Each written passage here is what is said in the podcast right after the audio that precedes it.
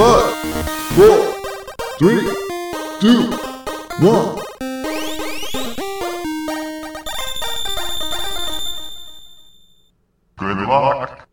Bienvenidos chutacupas, esto es el último Phoenix Down, episodio 75. Si han pateado un cupa, son uno de nosotros.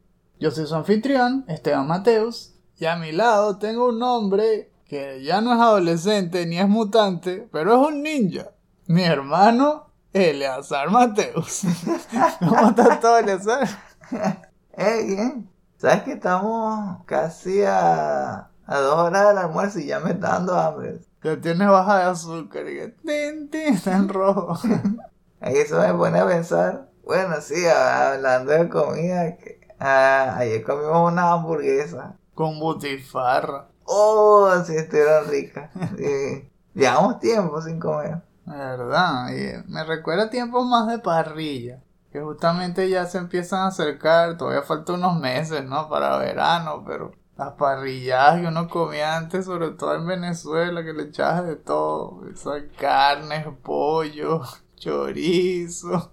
Te imaginas haberle puesto salsa barbecue. ¡Wow! No llegamos hasta ese punto, pero a mí me gusta igual esa mezcla entre mostaza y un toque de salsa de tomate con mayonesa. A algunas personas no les gusta mezclarlo con la salsa rosada, pero a mí sí. Sobre todo el toque que le da junto con la ensalada. Mm. Y el pan tostado con la margarina derretida. A mí me gustó agregarle las papitas. Ah, eso no puede faltar. Uno puede improvisar ahí comprándose las que ya vienen en bolsa, que nunca saben mal. Pero lo ideal es prepararlas, ¿verdad? hacer las, las papitas fritas para que quede el toque final allí en el almuerzo. Y definitivamente tenemos hambre. Pero igual es bueno recordar que la comida es algo que siempre será un gusto, ¿verdad? Uno que lo pueda disfrutar hasta que ya no se pueda. Pero asimismo, este show se puede disfrutar cada 15 días. Y el estreno temprano es un beneficio exclusivo para nuestros Patreons de 2 dólares en adelante. Aquellos que tienen más paciencia pueden esperar una semana más y escucharlo en nuestros portales gratuitos como podcast.com, Stitcher, Anchor, Breaker, Google Podcasts, Pocket Casts, Radio Public, Spotify, Apple Podcasts y iBooks. Si lo están escuchando de forma gratuita, ayúdenos a regar la voz y muestren estos episodios a todos los que puedan disfrutarlo tal y como ustedes. Otras formas de apoyo pueden ser comprando nuestra merch, que tenemos muchas tiendas digitales para ustedes con diseños retro gaming, de lifestyle y de nostalgia por Venezuela.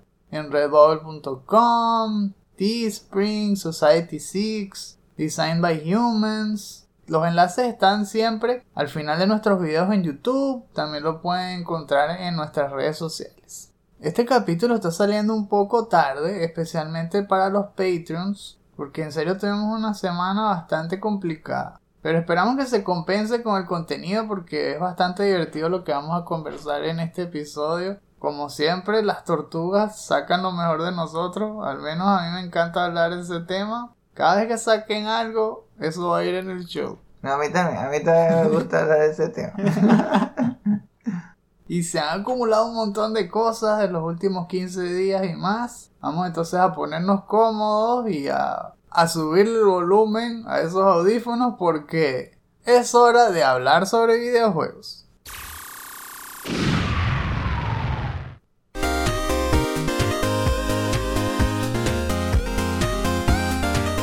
Bueno, antes del plato fuerte, como siempre, vienen los abrebocas. Aquí tengo varios platos donde podemos empezar a picar. Para comenzar, hablemos de las reseñas de los juegos que están saliendo de febrero, que ya llegó la época que todo el mundo estaba esperando, después de tanto hype. Al menos los dos juegos más grandes del año que conocemos ya salieron. Vimos entonces que se estrenó Horizon Forbidden West por un lado y Elden Ring por el otro. Y ambos juegos han acaparado todas las noticias.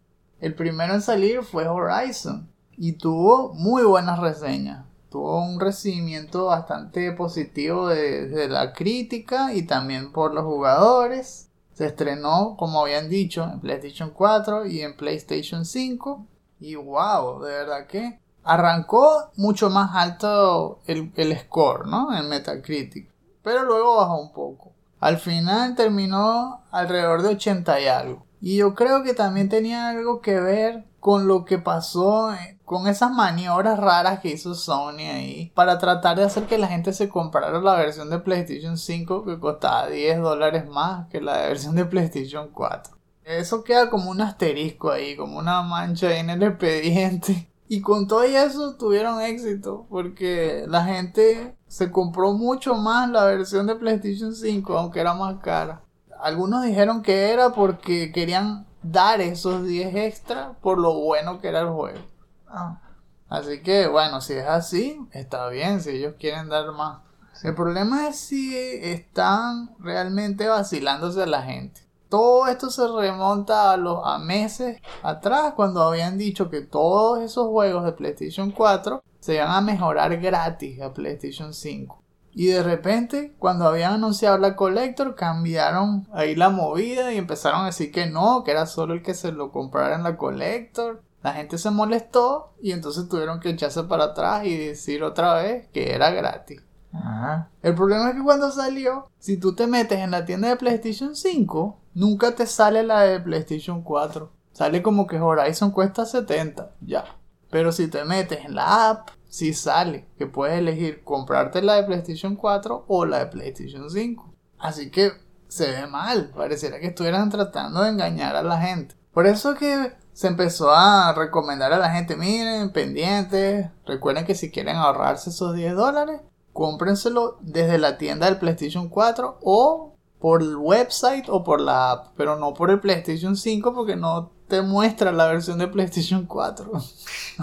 Pero bueno, como dijimos, eso queda como un asterisco aparte porque el juego en sí es buenísimo. En las reseñas están hablando que mejora prácticamente todo desde lo original y se ve que evolucionó eh, la franquicia. El mapa está full, ese mapa tiene lechina, se brota así durísimo. Pero a, a muchos les encanta todo lo que te ofrece el juego, desde la exploración hasta los minijuegos, hay que si combates en arena. Otra vez regresan lo de los cauldrons, que son como unos dungeons, digámoslo así. Esos dungeons donde tú exploras dentro de una montaña. Se dividen diferentes a los de afuera. Afuera todo es al aire libre, montañas, playas y todo. Pero los cauldrons son mecanizados. Parece que estuvieras dentro de una nave. Y al final hay una pelea grande y cuando lo vences te dan nuevos códigos para poder hackear otros animales de diferentes especies. Eso es igualito que en el 1.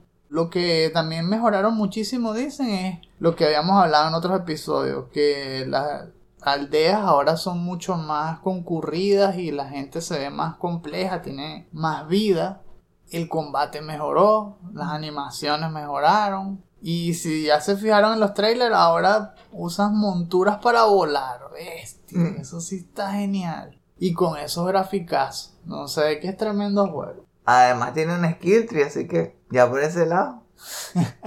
Verdad que tiene un montón de skills que ahora son diferentes. También que ver cómo es el balance de si no hay power creep, si no se vuelve demasiado fácil el juego. A mí me pareció que el primero eh, evolucionaba bien y te daba mucha flexibilidad de elegir el estilo de alloy que tú quisieras. Me gustaría probar el arsenal de este, a ver qué tan balanceadas son las armas. Si da ganas de probarlas todas, o si hay una que ya, si la tienes ya no quieres jugar con ninguna otra. bueno, ese problema de tener algo tan bueno que no te da ganas de probar otro, es una cosa con la que se enfrentó, sí, Project Red, haciendo prácticamente un shadow drop del retorno de Cyberpunk 2077, que por fin sacó su Next Gen Update. Eso fue el 15 de febrero. Y lo hicieron rápidamente en el transcurso de una semana porque mostraron un trailer y luego dijeron que justamente el día siguiente o algo así salía el parche. Y ese parche incluía todas las consolas Next Gen. E incluso una versión trial para que la gente probara los beneficios. Era emocionante, ¿no? Ver que por fin parecía haber salido la, la versión definitiva de Cyberpunk y que ahora sí la gente lo va a poder jugar y todo. lo que pudimos ver fue que al parecer sigue quedándose un poco corto. Simplemente pasó de injugable a jugable. Es decir, la, la frame rate mejoró, ya no se pone súper lento cada vez que caminas y tal, sino que puedes ahora desplazarte y hacer las cosas básicas del juego. Sin embargo, hay todavía problemas con las texturas, popping y cosas así, o que los personajes se ponen en T-pose de repente. Ah, eso es lo que me tenía. Sí, todavía faltan cosas que pulir, pero al menos es jugable. Y hay gente que dice que, que es tolerable y todo, que es decente. Vi de los dos lados gente diciendo que ya está reparado y otros dicen no, no lo jueguen todavía. Entonces yo creo que va dependiendo de la apreciación de cada uno. Es algo subjetivo. Tal vez vale la pena si uno tiene la consola Next Gen, descargarse el trial y ver qué te parece. Así ya sabes si es soportable o no realmente y si ya es hora de jugar Cyberpunk.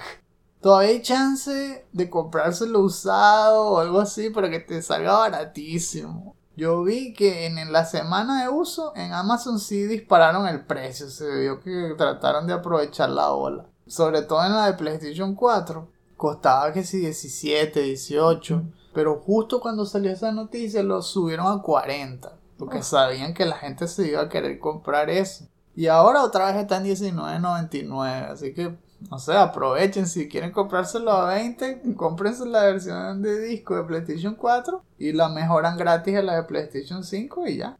Luego vimos la otra reseña súper pesada, Elden Ring. Y eso sí llegó como un aluvión atropellando a todo el mundo. Porque empezó a sacar 10 sobre 10 por todos lados. ¿Qué te parece eso? ¿Tú crees que Elden Ring es así, el juego perfecto? Todavía no sé. Pareciera que sí. Pero todavía tengo la duda porque pasó algo parecido con The Last of Us Part 2. Que al menos los primeros días veía 8, 9, 10 sobre 10 de varias personas hasta que empecé a ver reseñas de personas más honestas que como que hablaban de la realidad del embargo. Entonces, por eso como que agarré la costumbre de no creer en la primera wave. Aunque por lo que dijiste de Metacritic, parece que es verdad. Porque normalmente ahí se vería como que la ahí se vería un choque. Una gran diferencia entre las reseñas de los critics y los usuarios. Pero ambos grupos están diciendo que les gusta. Y bastante. Vi reviews de muchos outlets, incluyendo Skill Up, Game Informer, Eurogamer. Y hablan que es Masterpiece. El único que vi que fue controversial, pero yo creo que es porque a él le gusta que le den paliza, es David Jaffe. Él siempre le pone títulos ahí todo clickbaity a sus videos. Poniendo que Elden Ring no es tan bueno como de ustedes creen. Y cuando ves el video, lo único que dice es que la calidad gráfica no le gana a Horizon Forbidden West porque es un juego muchísimo más gigante, pero que le encanta el gameplay. Así que yo creo que ese es el único defecto. Y creo que también la gente se ha quejado de eso, especialmente en la versión de PC. Que la frame rate cae o que hay defectos de calidad en algunas texturas. Pero era de esperarse porque es un juego demasiado grande, es muy ambicioso. Lo bueno es que el gameplay parece que sí es tan bueno como dicen y es más accesible. De hecho, Skilo habla más de que casi que hay un power creep y si te pones a explorar antes de ir a los Legacy Dungeons, subes de nivel de forma tal que te vuelves mega poderoso y le empiezas a dar palizo a todos los bosses.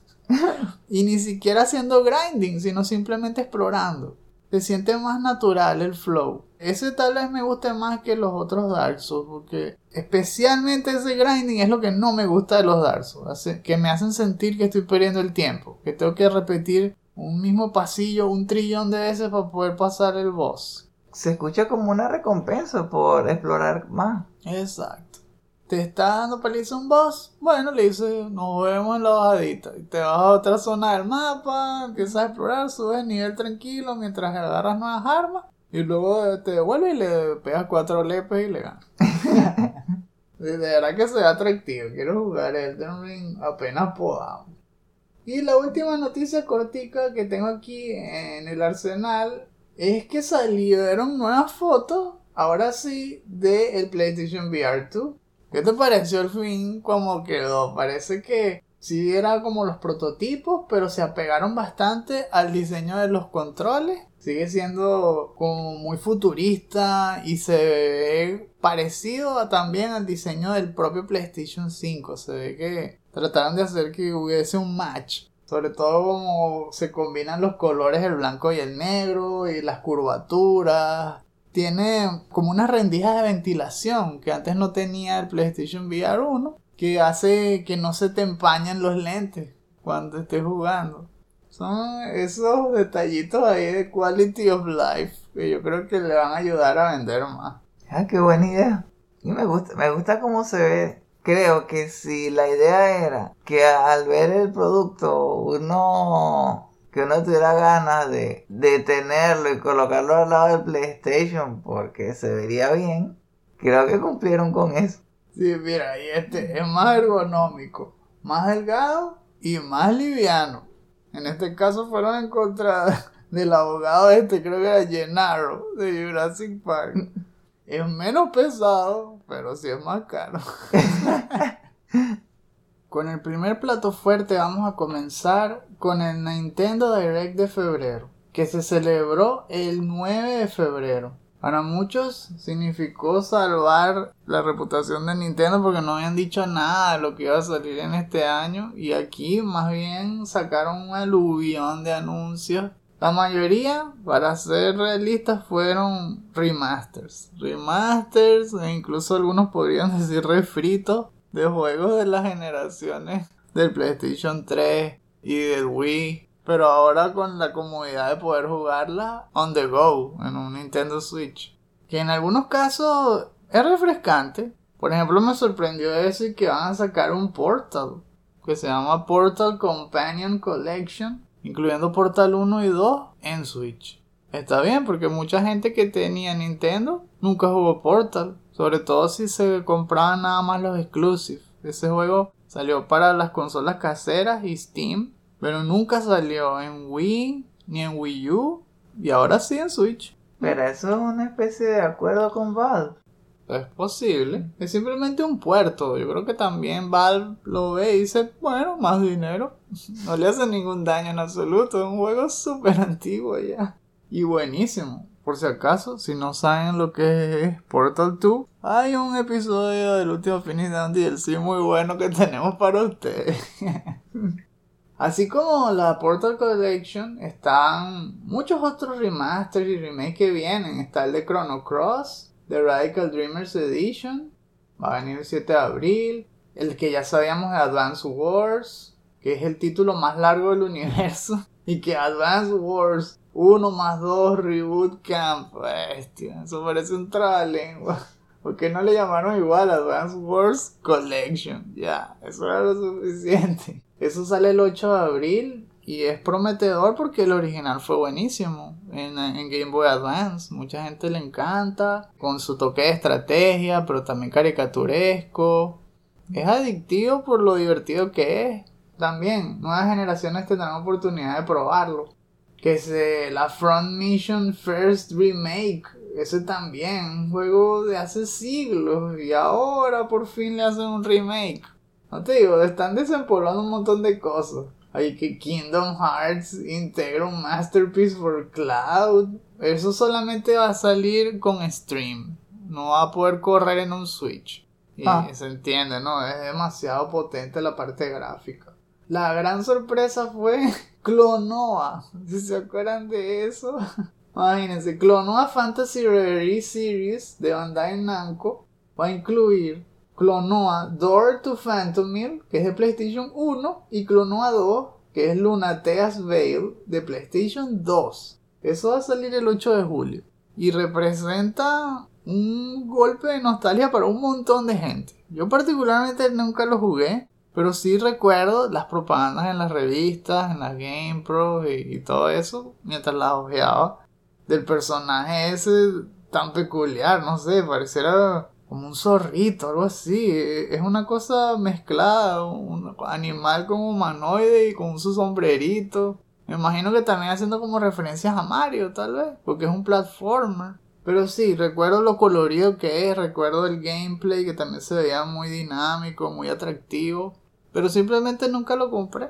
Así que tal vez ahora, en Switch, valga la pena probarlo. Aunque creo que también va a salir para otras consolas, no solo para Switch. Lo mostraron en el Direct, pero va a salir para otras. otro que desempolvaron, Star Wars The Force Unleashed. Wow, ese juego yo creo que hasta le saqué platino. Eso fue PlayStation 3. Es bueno, es bueno, me gustó. Si alguien resulta que nunca lo ha jugado, bueno, jueguen en Switch, pues. Earthbound por fin va a venir a la Nintendo Online. Tanta gente que lo pedía.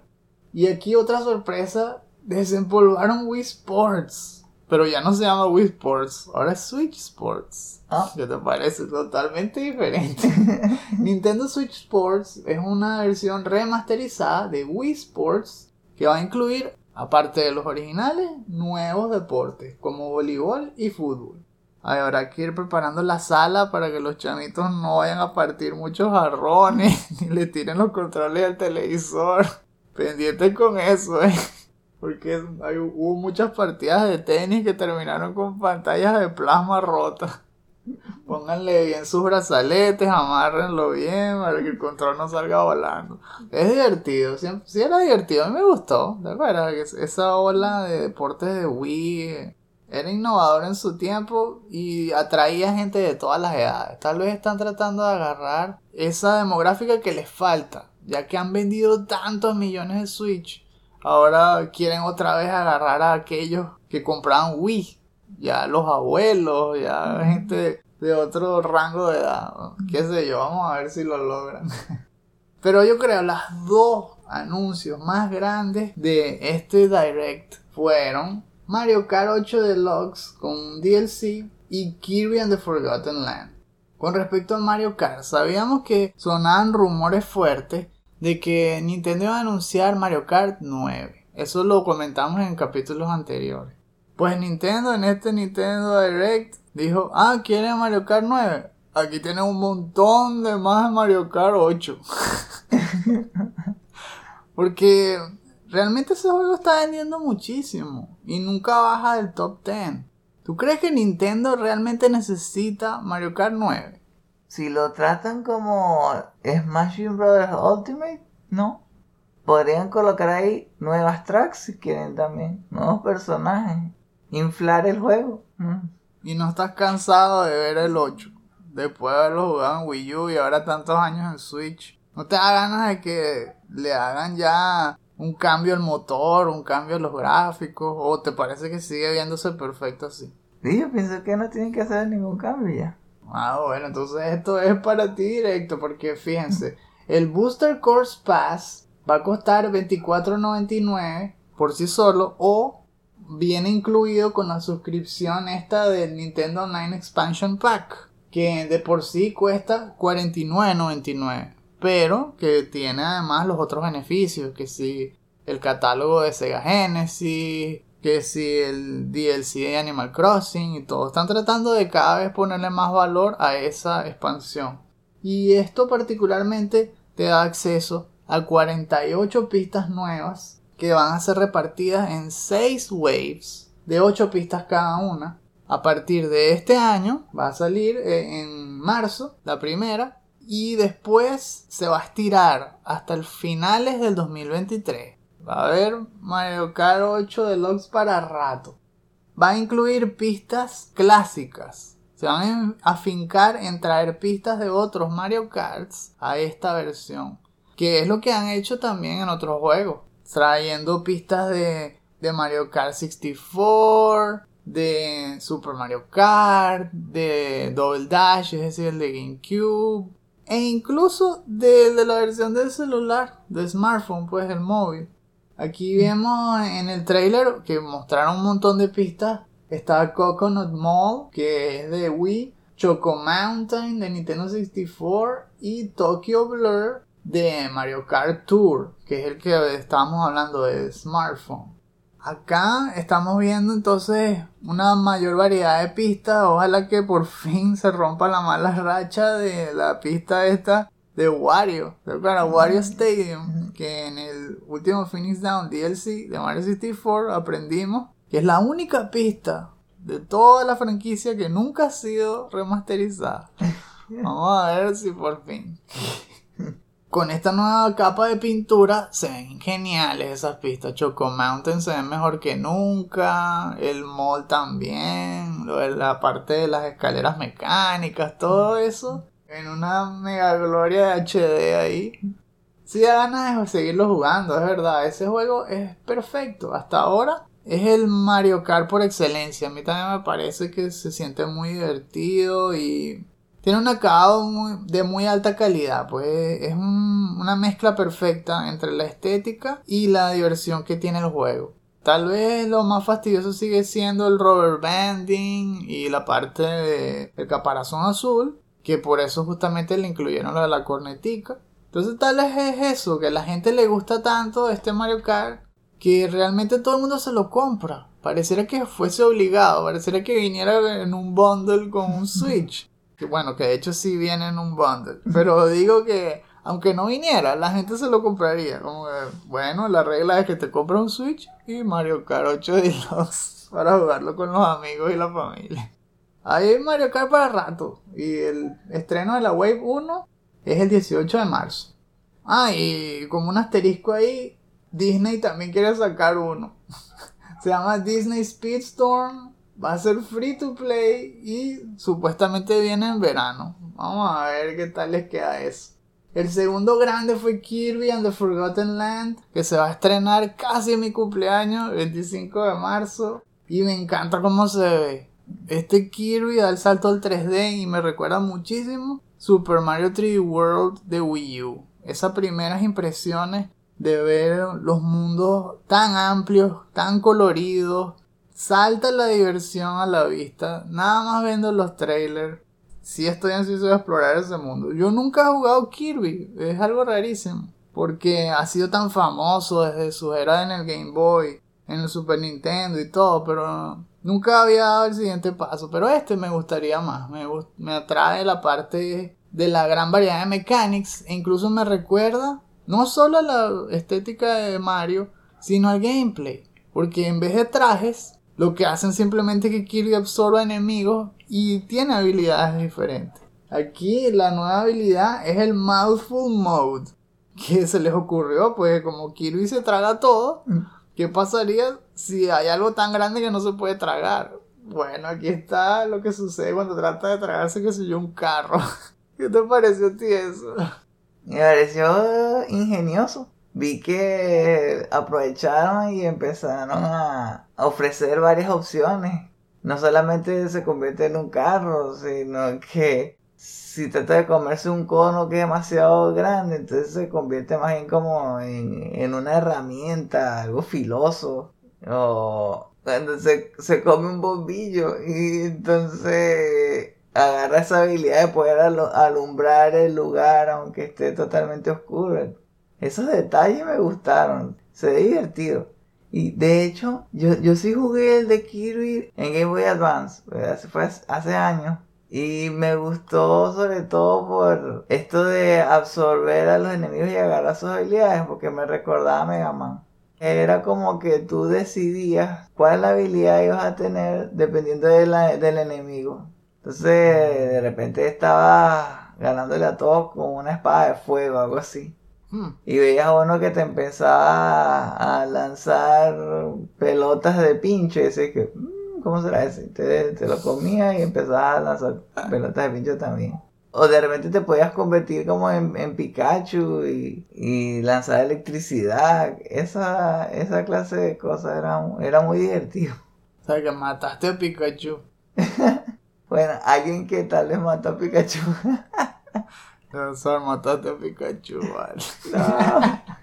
Volviendo ahí rápidamente a lo del tema del Mouthful Mode, estaba también otro que si te vuelves un ascensorito y creces como el Scissor Leaf Mouth, también puedes volar con el Arch Mouth como un glider y el Water Balloon Mouth que te infla y tienes una mecánica muy parecida a Super Mario Sunshine o tal vez Platoon con agua limpiando zonas de algún líquido o usándola para expulsar enemigos. De verdad pensaron en un montón de cosas.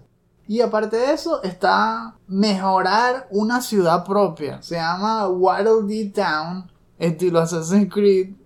Así que tienes tu village ahí y empiezas a montar tiendas que atraen vendedores y luego cada una te da cosas distintas. Especialmente la Waddle Dee Weapon Shop, yo creo que te va a gustar mucho porque ahí, aparte de que adquieres habilidades, las mejoras y las puedes subir de nivel y cambia la apariencia de Kirby y le añade cosas importantes. Hay una que sale al final como que bota fuego, pero cuando le subes el máximo nivel te vuelves prácticamente un dragón con unas alas enormes y vuelas y todo. ok, Kirby, cálmate. Pero bueno, vamos a pasar a la segunda noticia que es una doble pizza de pepperoni con queso derretido aquí. Porque estamos hablando de la presentación de Teenage Mutant Ninja Turtles Shredder's Revenge que ocurrió el 19 de febrero. Este trailer salió de la nada, no apareció en ningún showcase ni nada, sino que salió el trailer y después, en ese mismo día, salió una demostración en el canal de PlayStation Underground en YouTube. El nuevo trailer habla de Splinter, que era uno de los personajes que todo el mundo esperaba que saliera. Porque si recordamos el primer trailer, que era solo un cinematic, también estaba Splinter. Y también estaba April. Entonces ya los dos que estaban ahí ya se revelaron como personajes que puedes elegir. Lástima que no estaba entonces Casey Jones ahí, pero yo creo que Casey Jones tiene que salir como un jugador también que puedas usar. Todavía queda el espacio, ahí está el espacio en el screenshot final que siempre ponen al final de los trailers. Dejaron ahí un espacito para Casey, tiene que salir. en este caso, Master Splinter está basado en la comiquita de 1987, en todo su esplendor. Los sprites están hechos basados también en el diseño de la comiquita y muchos de sus golpes, muchos de sus poderes pues inspirados directamente por algunos de los episodios. Hay un artículo interesantísimo que salió en el blog de PlayStation sobre esto. Que por cierto también me enteré que un venezolano trabajó en la animación de este juego. si quieren conocerlo, se llama Aaron y está en Twitter. Está en at Síganlo para que puedan charlar con él y todo eso. Pues resulta que este juego sacó directamente animaciones de la comiquita y me encantó eso, porque en la intro de 1987 Splinter sale al final de la canción destruyendo como una habitación de madera, está destruyendo tablas y todo que lo rodean y pega patadas arriba, abajo, todo en diagonal. Bueno, ese lo transformaron en el special de Splinter y se ve igualito. Y en ese artículo se ve como el director del juego, Jonathan Lavinch, trabajó junto con Matthew Godet, que hizo el concept art, tomando pues inspiraciones directas de esa comiquita para crear los sprites. Y se ve el paso a paso, como van dibujando frame por frame y luego poniéndole colores y sombras y efectos y se ve entonces el antes y el después y cómo quedó. Con GIFs y todo. Eh, échenle un vistazo a ese artículo que está muy bueno. En cuanto al gameplay, pues me encantó. Fue un video de 9 minutos. Mostró al menos 3 niveles nuevos. Mostró gameplay de 2 jugadores, de 3 jugadores y de 4 jugadores. Junto a Splinter, claro. Splinter siempre sale. había una etapa que era en un metro, o sea, de subway stage. Había un centro comercial o de mall. Y también había un estacionamiento que es de parking lot me gustó que el gameplay es rápido. Ellos estaban hablando allí porque estaban sentados los que lo estaban jugando junto con los developers que se estaban enfocando en hacer un beat'em up que fuese rápido y basado en crowd control. Querían que hubiese muchos enemigos al mismo tiempo en la pantalla. Y se nota, los foods salen por todos lados. Por cierto, los foods son algo de mi preferido, ¿verdad? No sé si a ti también te parece, pero es comiquísimo el montón de facetas que ponen de los foods. Tienen casi que doble función. Son los enemigos principales, pero al mismo tiempo el comedy relief, porque acá ponen foods en el mall con tiendas como si vinieran a acabar de comprar o jugando maquinitas. En las oficinas tienen corbata y escribiendo artículos. En los lugares de comida rápida se pone el, el sombrero de los que atienden detrás del mostrador. Sí, y las armas nuevas que tienen también al pelear. Tienen que ser la- las bolas estas de pincho con cadena. La atención a los detalles es muy grande porque se inspiran no solamente de la caricatura, sino de los juegos arcades de 1989 en adelante. En cuanto a la forma de pelear, incluyen muchos de los mismos combos y movimientos. Incluyen hasta las animaciones de cómo explotan los foods o cómo aceleran las tortugas. No, vale, es tremendo. En los trailers se nota lo rápido y lo responsive que son los controles. Hay un combo counter que te deja ver que el juego también está pendiente de que rompas rachas, golpear a la mayor cantidad de enemigos posible. Y eso está también alimentando una dinámica de tratar de rellenar una barra de poder, que es algo diferente también a los anteriores, que normalmente es una barra que va creciendo sola, tú la gastas y después hay un periodo de refresh para volver a usar un superpoder. Aquí tú lo vas aumentando con el propio combo y se puede rellenar esa barra de special hasta tres niveles. Cada personaje, según pudimos ver, va a tener al menos tres specials que son característicos de cada uno y que vienen también sacados de la o comiquita o de los arcades. Particularmente este Splinter me gusta que tiene ese toque místico, que pareciera que hay poderes donde hace golpes tan rápidos que solamente se le ven las siluetas o algo así. O también hay uno que parece como la, la patada esta de Ryu de, de Street Fighter 2, la, la Tatsumaki Sen Pukyaku. Que el Upa. tipo siempre dice que no se entiende nada de lo que le está diciendo.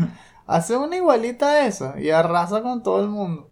Pero si te fijas también, puedes ver que lo, lo que hace Mikey, que se ve también como la intro, cuando usa los nunchucks y la cámara está enfocándolo de frente en las alcantarillas. El golpe de Leo se parece al de Turtles in Time, al propio el de Ya, ya. Igualito. Así que tú vas utilizando esos poderes según te convenga. Puedes irlos gastando uno a uno o puedes esperar hasta que llegas a nivel 3 y utilizarlo y entras en lo que ellos llaman que Radical Mode, que te vuelve como invencible por unos segundos. Es como si agarraras una estrella. Por cierto, también hay diferentes tipos de pizza, ¿no? ¿No te gustó eso? Que doble pizza, pizza infinita.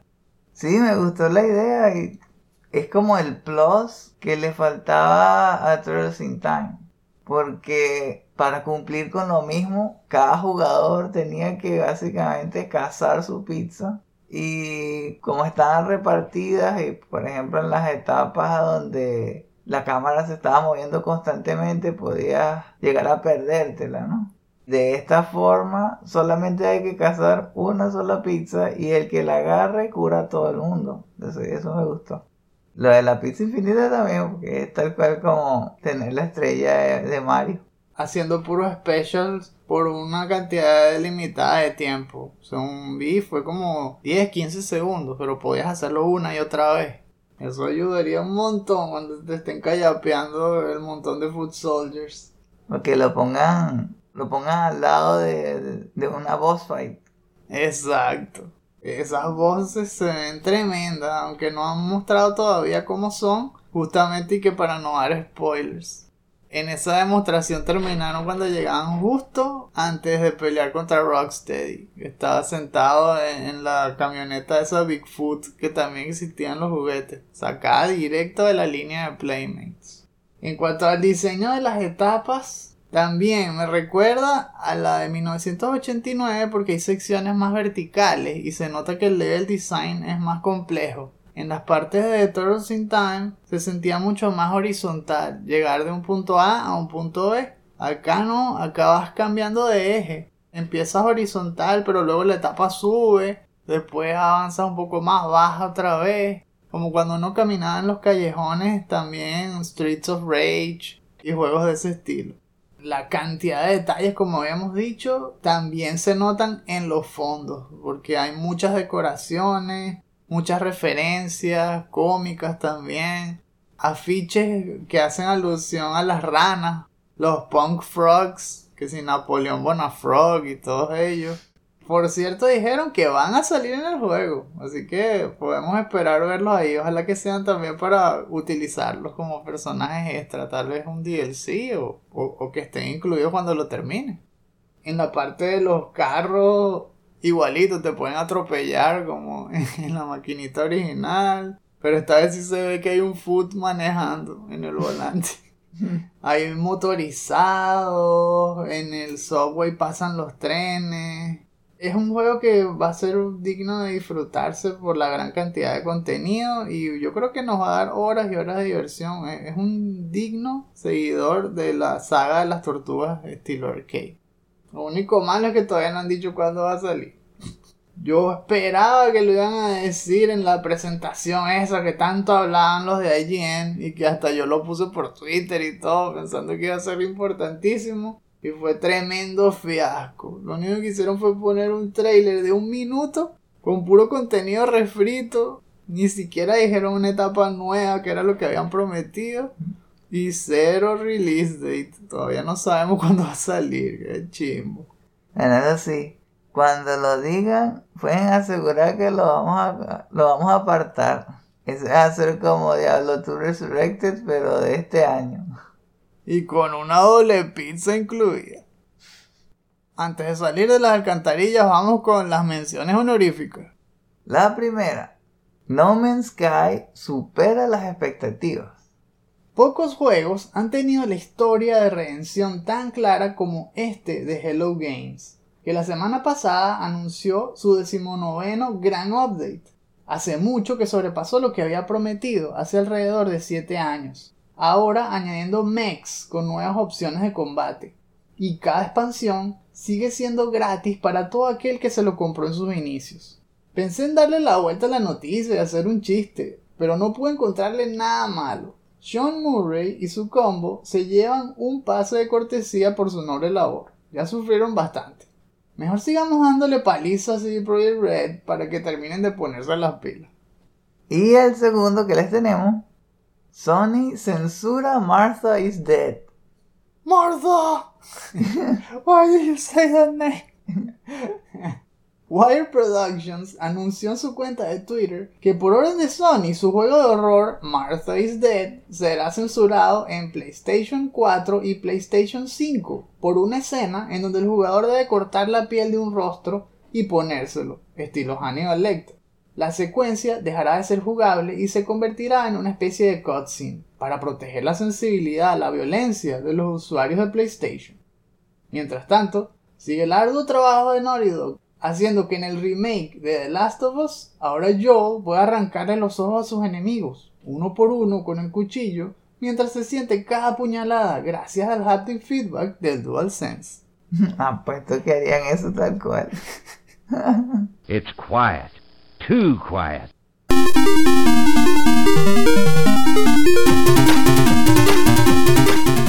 Pasamos entonces aquí a la sección de lo que estamos jugando y les traigo dos juegos. El primero va a ser un cuento más de Diablo 2 Resurrected y luego un demo muy bueno que pude jugar aquí en el último Steam Next Fest. En Diablo ya les hemos contado lo difícil que puede resultar ganarle a Diablo, justamente. Para todos aquellos que se estén dando golpes por la primera vez, pues tengo aquí un resumen de cómo acabar con ese fastidioso. Una de las primeras cosas que tuve que hacer para ganarle a Diablo fue comenzar a subir de nivel mi personaje. Cuando ustedes se encuentren con uno que no puedan vencer, lo más probable es que no le hayan invertido suficientes puntos a su vida cuando tuvieron chance al principio del acto 1. Eso fue una de las cosas que yo tuve que remediar. Subí hasta al menos nivel 36, dándole casi 4 puntos de vida cada vez que subía de nivel. Sobre todo el bárbaro que fue con el que yo le gané y que tenía que aguantarle de cerca. Otro punto vital es que tienen que tener altas resistencias, porque Diablo pega muy fuerte electricidad y fuego. Aunque no hayan llegado al acto 5, ustedes pueden utilizar las Rune Words. Por eso vale la pena echarse un viajecito a Ludgo Lane. Se compran un escudo de 3 sockets que los venden allí justamente en la plaza. Y luego le ponen la Rune Word Ral Tal, que es el Ancient Pledge. Así van a poder tener altísimas resistencias y lo que tienen que subirle se lo pueden completar con anillos o con amuletos. Hasta que vengan todas 75. O al menos la de trueno y la de fuego. Tercero, aumentenle la vida a su ayudante. Porque normalmente se lo sopla diablo con un solo golpe. Pero si logran hacer que el ayudante esté vivo, especialmente si pega desde lejos, va a ser una gran ayuda. Porque ustedes van a hacer la carnada mientras el ayudante le va pegando todo el tiempo a Diablo. Recuerden que Diablo hace un combo letal que tiene mucho que ver con pegarles de cerca. Pega los garrazos de hielo para ponerlos lentos y después les hace el truenazo rojo que les arrasa toda la vida. Por eso, péguenle primero, esperen a que esté lanzando el rayo rojo y corran dándole vueltas, pero siempre que no le apunte a su ayudante, para que el ayudante siempre le esté pegando mientras ustedes lo distraen. Otra cosa que puede ayudarles a los que les gusta pegar de cerca es usar malicia. Tal cual, malicia y el arma llamada Malice, que es otra que pueden construir fácilmente antes de llegar al acto 5. Pueden utilizar básicamente mazos, pickaxe o cualquier otra que sea de tres sockets de cerca y construyen la runebook con las runas Ith el Eth. Y allí van a tener un arma muy útil porque impide que se cure el jefe, que esa es otra de las cosas que le encanta hacer a Diablo. Con eso, yo creo que pueden sobrevivir lo suficiente y si no, ánimo, hagan un poco más de grinding hasta que acaben con ese imbécil.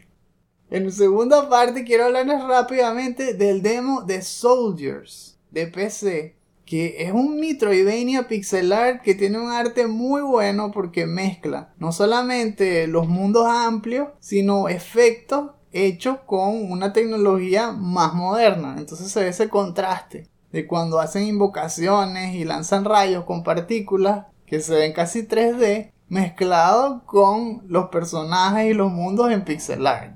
Tiene un montón de mechanics que te van revelando poco a poco mientras avanza, así que el pacing es buenísimo, incluyendo un combate muy rico que tiene movidas como parry, dodge en forma de roll, golpe fuerte, golpe rápido, colecciones de items. Te van destapando armas para ampliar la exploración como bombas estilo Zelda. Los diálogos también son entretenidos, la historia es interesante, se trata de un montón de soldados que murieron en, un derrumbe y todos se los lleva una valquiria al otro mundo, pero ellos todavía quieren regresar para seguir peleando en la guerra. La única forma de sobrevivir es pasando unas pruebas en el mundo espiritual de las valquirias. Y ahí es como arranca, uno no sabe si realmente vas a poder escapar o no. Pero en serio, el trailer me había gustado, pero el demo me gustó aún más y este juego va en serio. Yo se los recomiendo, ojalá que lo vuelvan a poner en, en Steam el demo. Si no, chequen lo que seguramente un montón de gente puso gameplay ahí en YouTube. No se lo pierdan. Por mi lado, como les había dicho la otra vez, estaba a punto de pelear contra los Ancient Ones. El personaje sobrevivió. Digo que en ese punto del juego si uno logra matar a Diablo, los Ancient Ones, al menos en esa dificultad, ya no son tan difíciles.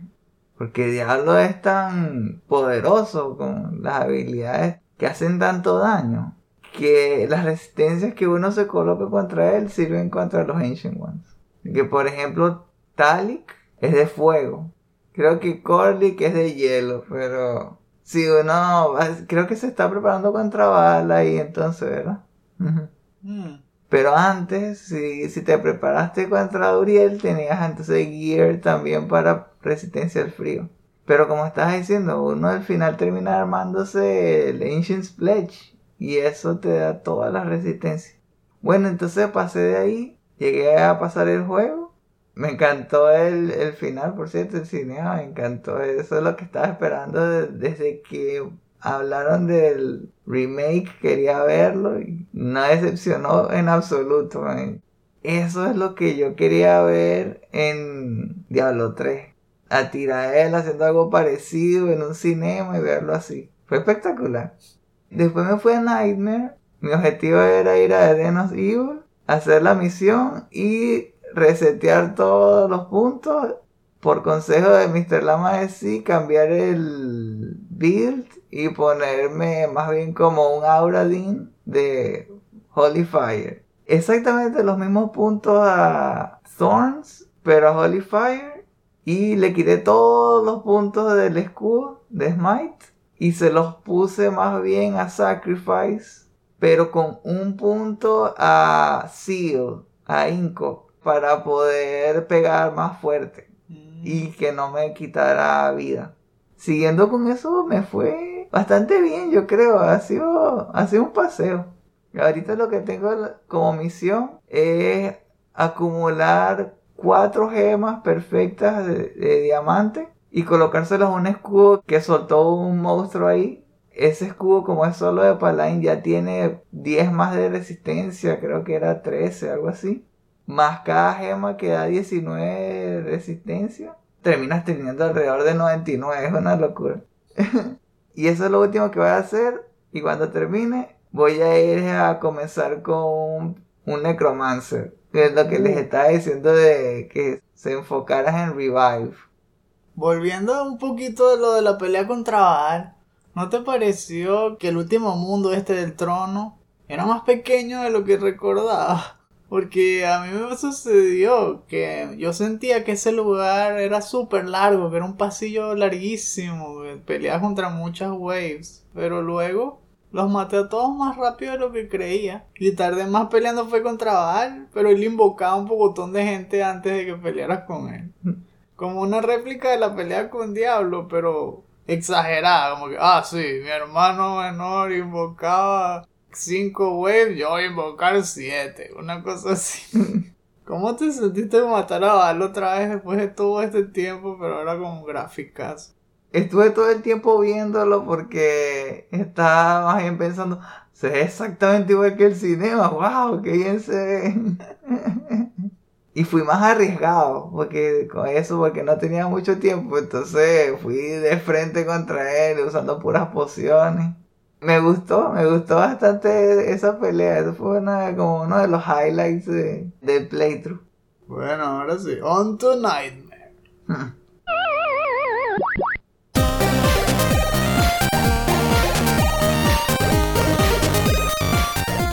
Estamos a punto de regresar a casa. No vaya a ser que se abra un portal y nos manden a la dimensión X. Pero antes, ¡se te olvidó! Porque es la sección de los shoutouts. En esta parte del programa les hacemos recomendaciones de algún tema que les pueda servir como base para conversar con quienes ustedes quieran, pero especialmente si les gustan los videojuegos. Esta semana les traigo un episodio de un canal que creo que no he mencionado antes. Se llama That Guy Glenn, todo pegado. Y es un canal que se dedica a estudiar el desarrollo de muchos videojuegos indie y me gusta porque entra a fondo en la historia de su desarrollo tal cual como hacemos en el último Phoenix Down DLC. En este caso habló de Cuphead. El episodio se llama How Cuphead Was Made and Struggled Finding the Right Protagonist. Es tal cual un cuento de cómo los hermanos Moldenhauer, que son Chad y Jared, crearon ese juego de sueños que tenían desde que eran niños. Y me vi reflejado ahí porque igual como tú y yo hacemos, hemos planificado hacer juegos desde tanto tiempo y nunca lo hemos llegado a, a cristalizar que esta historia me pareció muy inspiradora. Justamente ellos desde niños apreciaban mucho dos cosas, las caricaturas de 1930 de esta estilo Fletcher y jugar juegos run and gun, estilo contra. Y fíjense cómo muchísimos años después, ya después de ser adultos, incluso después de llevar a carreras totalmente diferentes, uno se puso a trabajar en construcción, otro en, en diseño gráfico, eventualmente lograron crear su juego de ensueño. Habla paso a paso de todo lo que hicieron, cómo empezaron a aprender programas para poder hacer juegos, empezando desde QBasic y tratando de hacerlo muy temprano y no pudiendo por las limitaciones tecnológicas. Lo trataron de hacer, lo abandonaron varias veces. Después en el 2010 fue cuando se inspiraron cuando vieron la película Indie Game The Movie, que fue la que hablaba sobre Super Meat Boy y Braid y el boom de los juegos indie. Y entonces agarraron ese segundo aire y se lanzaron ahí sí de lleno. Con todo eso, la producción empezó fue en el 2013. Después los encontró Microsoft en unos foros cuando estaban mostrando lo que habían hecho. Y empezó la financiación realmente fuerte en el 2015. Y aún así, lo terminaron fue en el 2017. O sea, desde la inspiración de segunda oportunidad en el 2010 hasta que salió pasaron 7 años. Claro que la historia es mucho más intrincada que esto, si se sienten en la mitad de curiosos, véanlo porque lo van a disfrutar. Sirve como inspiración y para que uno entienda que llevar esos sueños a cabo toma tiempo y toma mucho esfuerzo, así que hay que ser persistente. Les dejo el enlace en la descripción. Mi celebridad tiene que ver también con unos hermanos. Qué curioso, ¿no? Se llama Noah and Liam, que hicieron un video sobre hacer un videojuego corto en un día. Se pusieron un reto, hacer un videojuego así por toda una semana. El canal de YouTube se llama Blackthorn Prod.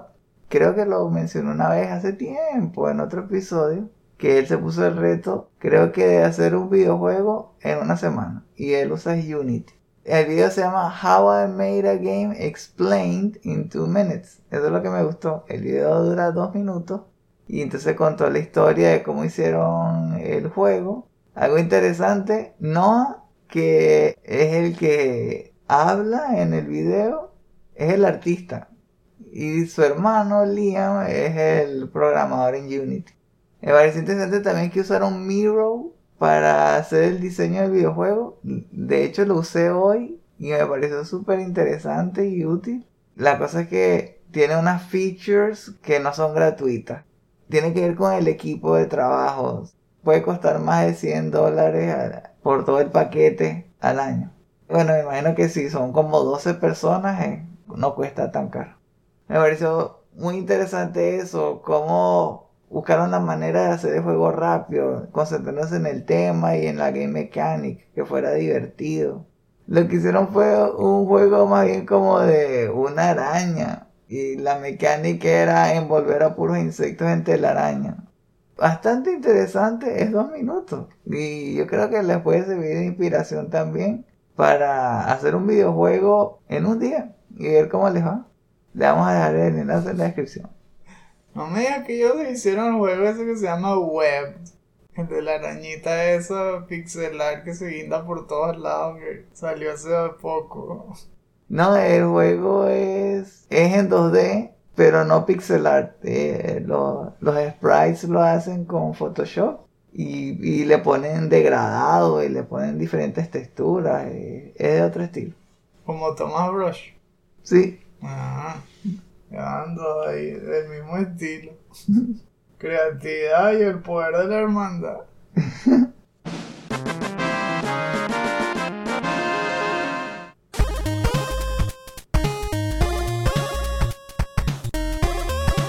Entonces, ya llegamos al fin de este episodio. Lo que aprendí es que si hay desarrolladores allá afuera que realmente quieren rendirle tributo a las tortugas, que pasan horas viendo episodios de la comiquita solo para replicar movimientos específicos en ciertas escenas y eso le está dando, por ejemplo, en el juego de Stress Revenge, un toque muy especial. Y creo que, que va a ser uno, uno de mis favoritos, aunque no sea juego del año. Ahora, recuerden que este podcast es un estreno exclusivo para nuestros Patreons de 2 dólares en adelante. Para escuchar cada episodio al momento de su estreno, considera convertirte en uno de nuestros Patreons. Esperamos que hayan disfrutado este episodio. Gracias por acompañarnos.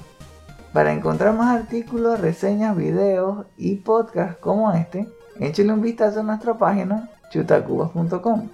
Eso es chuta, k o o p a s.com. En nuestras cuentas de Twitter, Instagram y Facebook los esperan noticias sobre juegos desde indie a AAA, promociones de nuestros diseños para franelas y segmentos de nuestros programas.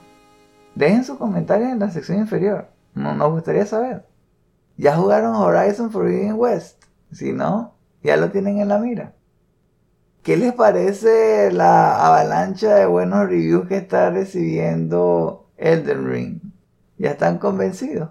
Tal vez piensan que, que ya es el juego del año asegurado. ¿Qué les parece el juego de Kirby? ¿Lo van a probar?